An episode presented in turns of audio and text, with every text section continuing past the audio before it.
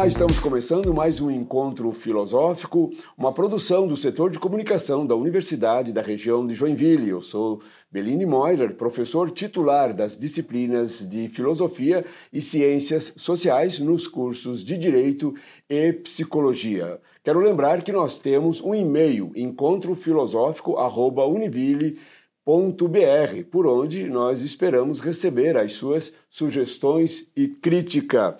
Este mês, o Encontro Filosófico traz a temática diversidade e inclusão. E para falar de diversidade, inclusão e história, nós estamos aqui com o professor Fernando Sossai. Ele que é graduado em História pela Univille, é mestre e doutor em Educação pela UDESC, Universidade do Estado de Santa Catarina, professor dos cursos de História e Artes Visuais e do programa de pós-graduação em Patrimônio Cultural e Sociedade, além de ser coordenador do Programa Institucional de Bolsas de Iniciação à Docência, o PIBID.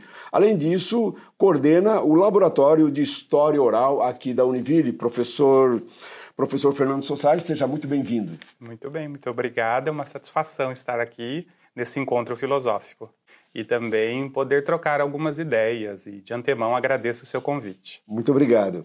Para nós começarmos já, já, já, já de vez, Professor Fernando, eu sei que os seus estudos são dirigidos à história e, e, e na história a inclusão e a diversidade, é, por isso, duas questões em um, em, um, em um ponto.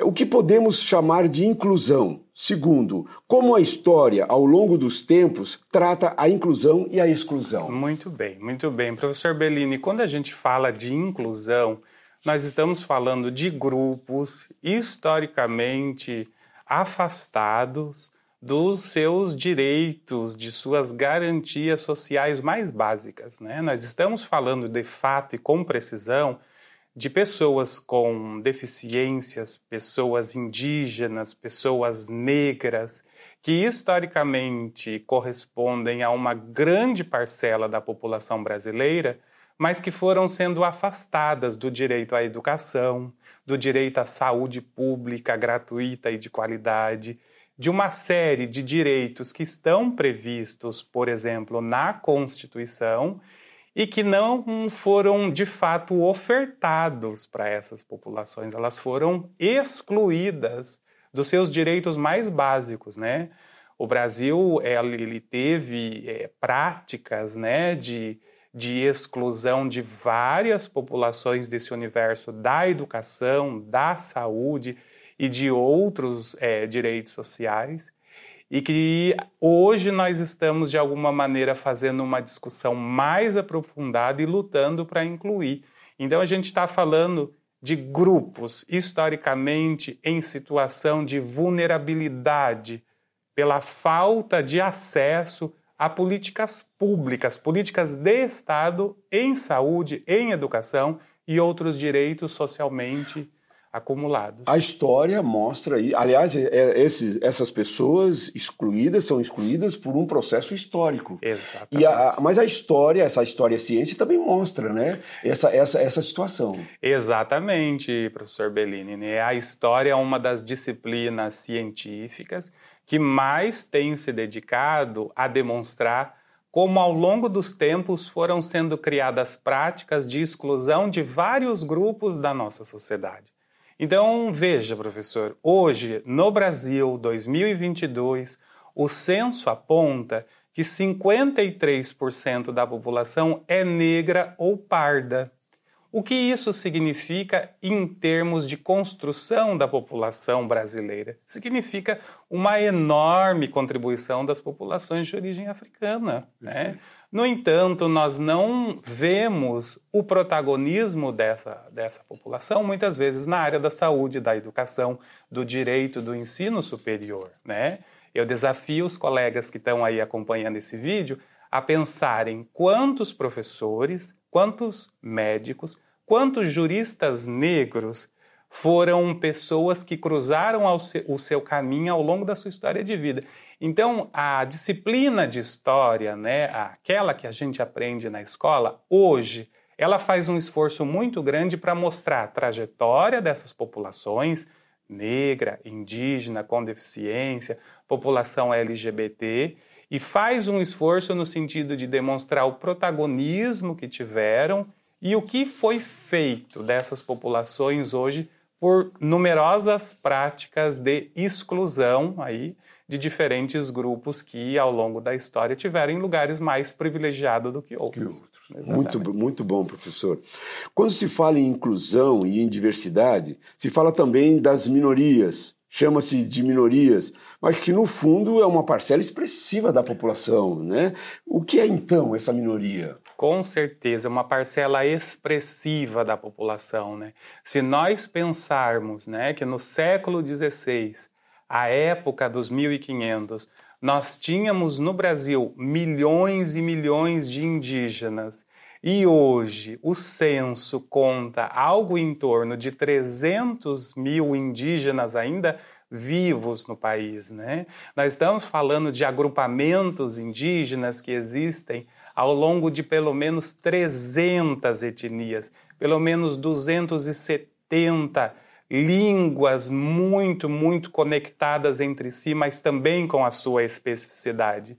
Isso é uma grande maioria do ponto de vista cultural e da formação da população brasileira, mas que é minorada, minorizada por vários tipos de exclusão que foram acontecendo ao longo da história, não é? A exclusão do ponto de vista estatal ela é mais evidente quando você não oferta escolas, quando você não oferta hospitais, quando você não oferta alimentação, quando você não oferta vacina, uma série de exclusões estatais que foram escolhas de governantes do presente ou do passado.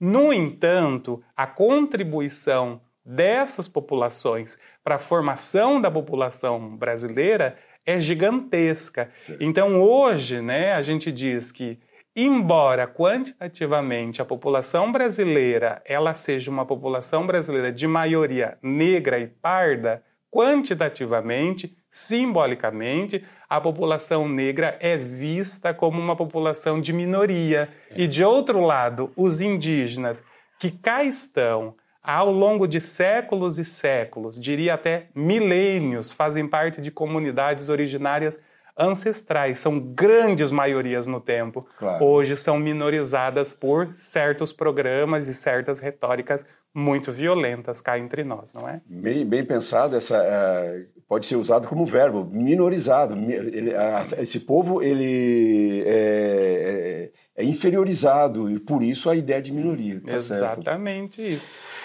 Terceira questão: como se quando se fala de problemas sociais, econômicos e políticos, se fala que a solução é investimento em educação. Certamente que isso está correto, mas a educação atual está preparada para a inclusão? Parece que o, as adequações físicas nos prédios estão feitas, mas é só isso? Educação para a inclusão é só isso? É só adequar os prédios? É, o que é preciso para que haja de fato respeito à diversidade e inclusão, inclusive na educação? O professor é é, estuda a educação, né? Como é que é isso? Muito bem, professor Bellini. Veja só. A inclusão por meio de adaptações físicas dos vários grupos considerados excluídos da nossa sociedade é a face mais conhecida da inclusão. Então você adapta ao prédio escolar, adapta ao prédio da biblioteca, adapta ao prédio da sala de aula, adapta uma série de estruturas físicas e aí você inclui pessoas com deficiência, idosos e tantas outras pessoas que é, têm aí algum tipo de especificidade na sua existência. Veja, inclusão física. Quando se trata de educação, nós precisamos falar da inclusão curricular, da inclusão pedagógica, dessas várias diferenças que transitam pela nossa sociedade. Veja, você incluir uma pessoa LGBT, uma pessoa negra, uma pessoa indígena na escola, do ponto de vista da estrutura física, é objeto de um projeto arquitetônico. Agora, você incluir um indígena a partir das histórias indígenas, você incluir as populações negras a partir da trajetória dessas populações, tanto em África quanto no Brasil, assim como incluir comunidades LGBT que já estão no Brasil há muito tempo, incluir curricularmente e pedagogicamente em situações de ensino, de aprendizagem na e pela escola, ainda continua sendo um grande desafio. De fato, a escola e a educação como um todo avançou muito em suas práticas de inclusão, mas de outro lado, a gente também tem é, visto novos combates, muitos, muitos deles é, protagonizados por grupos ultra, ultra reacionários de extrema direita e que enxergam na presença dos indígenas, da comunidade LGBT, das populações negras, da população deficiente, enxergam é, uma grande ameaça ao Incômodo. seu projeto de poder, tanto no presente quanto no futuro. Eu gosto sempre de citar o caso da cidade de Joinville, que é uma das maiores cidades do sul do Brasil, e uma cidade que é referencial em certas é, interpretações de extrema direita da história do Brasil, né? Então você veja a Joinville, né? Ela teve ao longo da sua história uma presença forte do movimento integralista, que era um movimento da década de 1930 de acepção fascista. Acepção Joinville foi uma cidade que muito apoiou a ditadura civil-militar, né? Ou ditadura militar de 64 e 85. Muita resistência houve aqui mas houve muito apoio, né? Não é não é de se estranhar, não é novidade para ninguém que os ditadores vinham aqui a, a Joinville anunciar salário mínimo no primeiro de maio. Olha o que é isso, né? Sim. Uma parcela expressiva dessa população de Joinville, no início dos anos 90, finalzinho dos anos 80, votou a favor da monarquia no plebiscito Monarquia versus República, República, né? E mais recentemente é o estado que mais tem eleito, mais tem votado em políticos que interpretam a história nacional à luz das chaves mais ultraconservadoras e de extrema direita mesmo, né? Isso significa que o corpo indígena, o corpo LGBT, o corpo negro é uma ameaça na escola. Alguns movimentos é, têm plena adesão em Santa Catarina, é uma expressiva adesão, como por exemplo o movimento do homeschooling. Pois é. Né? Quando a gente fala de inclusão, de uma educação de acesso universal, né, de uma luta histórica em torno desse acesso universal, mas de um ponto de vista físico, sim, mas pedagógico e curricular também. Temos muito a, muito a ganhar ainda pela muito frente. Muito a avançar, muito a avançar. Uhum, Estamos. É... Professor, o que está acontecendo com a sociedade atual em termos de erros políticos? Né? De certa forma, entramos já um pouco nesse, uhum. nesse setor. É, erros políticos, econômicos, ideológicos. O que é está acontecendo? Hoje se faz defesa de coisas indefensáveis. É falta de conhecimento da história? Por que, por que é importante conhecer a história? Olha, veja que pergunta importantíssima essa que você fez, professor Bellini. Veja, não necessariamente é falta de conhecimento que nós temos visto é, é, ao nosso redor é, com assim a intensificação de movimentos violentos, né, tanto do ponto de vista da violência simbólica quanto da violência física, quanto de movimentos que enxergam que o, projeto, o, o projeto de sociedade de presente passa pelo extermínio de alguns grupos sociais. Muitas vezes não é falta de conhecimento enciclopédico, para ser mais preciso. São as populações que defendem isso são escolarizadas, muitas vezes com acesso ao ensino superior e enxergam que, é, a partir desses lugares de conhecimento, enxergam que alguns grupos não devem ter os mesmos direitos, né, as mesmas políticas de garantia social que outros é, tiveram ao longo da história, né? Então isso é muito grave. O que me parece estar acontecendo é uma, uma intensificação, né, uma intensificação aí catalisada pelas redes sociais, pela cultura é, digital mesmo, de um pensamento de extrema direita, que é um pensamento violento, que historicamente esteve ligado ao extermínio daqueles que eram considerados diferentes e piores. Então, eu acredito que a educação, ela é sim, né? É sim uma ferramenta poderosa, né, para que esses grupos compreendam a gravidade de seus atos, Mas, de outro lado, nós precisamos entender que só educação formal não basta, só a educação escolar não basta. É preciso entender que nós estamos em um contexto contemporâneo de forte presença da extrema-direita entre nós e que é uma extrema-direita que vê no outro uma ameaça e não se furta à defesa do extermínio. Veja só, professor Bellini, que coisa interessante se nós recentemente a gente assistiu a um caso em que uma autoridade pública eleita pelo voto popular sacou uma arma em plena via pública à luz do dia para perseguir uma pessoa negra, né? Houve ali um desentendimento, houve ali algum tipo de confusão que as redes sociais retrataram por meio de numerosos vídeos. E aí então, uma pessoa armada saca a arma e sai quarteirões e ruas correndo atrás da outra pessoa com uma arma empunhada à mão. Ainda que nós tivéssemos qualquer situação, é indefensável a resolução de um conflito sacando uma arma como numa espécie quase de lei de talião. Né? Então, nós estamos vivendo um momento de reavivamento e intensificação de certas práticas de violência historicamente acumulada por essa extrema direita ultraconservadora. Até porque a educação é, é, um instrumento que pode ser para uma situação como uhum. para outra, né? Com certeza, com certeza. Não dá para a gente. Perfeito, professor. Eu sei que o professor é um estudioso da história, suas metodologias. É, então a pergunta, creio pertinente. Antigamente se falava na história dos grandes governantes, dos fatos históricos. É, depois se caminhou para uma história da, das ações do dia a dia, da história da, das pessoas comuns, coisas corriqueiras, e parece que se entrou em um tudo é história. Afinal, tudo é história.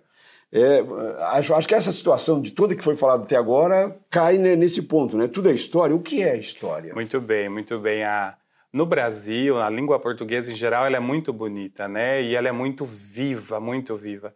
E a palavra história, ela vai quase que significando, né? Quase que se expressando enquanto sinônimo de passado, trajetória, memória. No dia a dia, na linguagem que nós chamamos, na linguagem ordinária, comum, a gente sempre diz, me conta essa história. É. Qual é a tua história?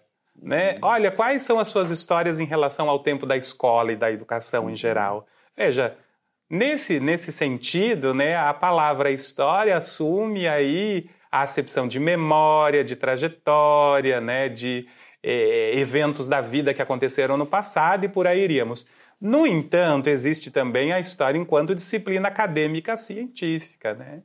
A história enquanto disciplina acadêmica e científica ao longo de muitas décadas e ainda hoje, ela esteve encarregada de ensinar sobre o passado e normalmente era o passado da nação, do Estado Nacional, dos grandes heróis da pátria. E isso, em certa medida, continua acontecendo com mais ou menos crítica, de maneira mais ou menos séria. Isso continua acontecendo e, em certa medida, tem ainda algum valor. Né? De outro lado, né, a história, enquanto disciplina científica, ela avançou intelectualmente, ela avançou em seu projeto de ciência. E hoje a gente defende uma história científica muito mais fundamentada na trajetória dos diversos grupos que constituíram a sociedade brasileira. Né? Então a gente está falando aqui de uma história, disciplina científica, que se assume como uma disciplina contemporânea, que a partir do presente, pensando o presente